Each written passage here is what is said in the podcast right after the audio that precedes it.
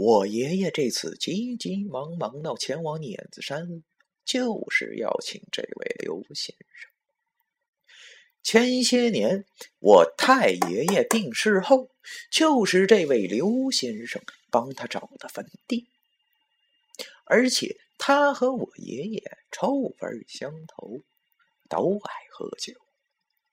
饭桌间几碗酒下肚，刘先生见我爷爷的酒量不次于他，大家又都是豪爽之人，便称兄道弟起来，而且以后也没有断了联系。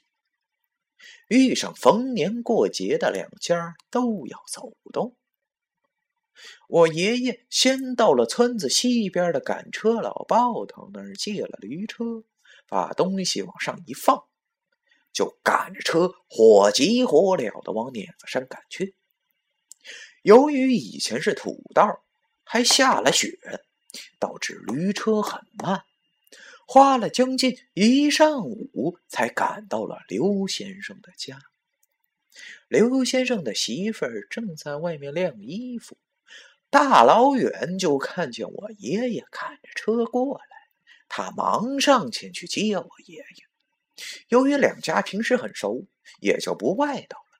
他对我爷爷说：“小崔啊，今天咋来这么早呢？饭吃没？快进屋。咋没看着弟妹呢？”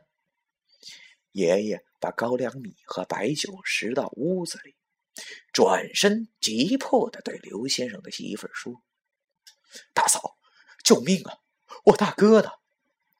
刘希见一向开朗的我爷爷今天怎么这副神情？不用想就知道是真出事儿了。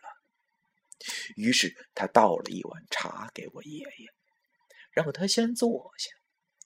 见我大哥平静了些后，他说：“小崔，到底出啥事儿了？你慢慢说。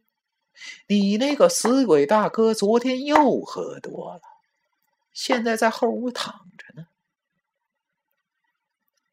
第二章完。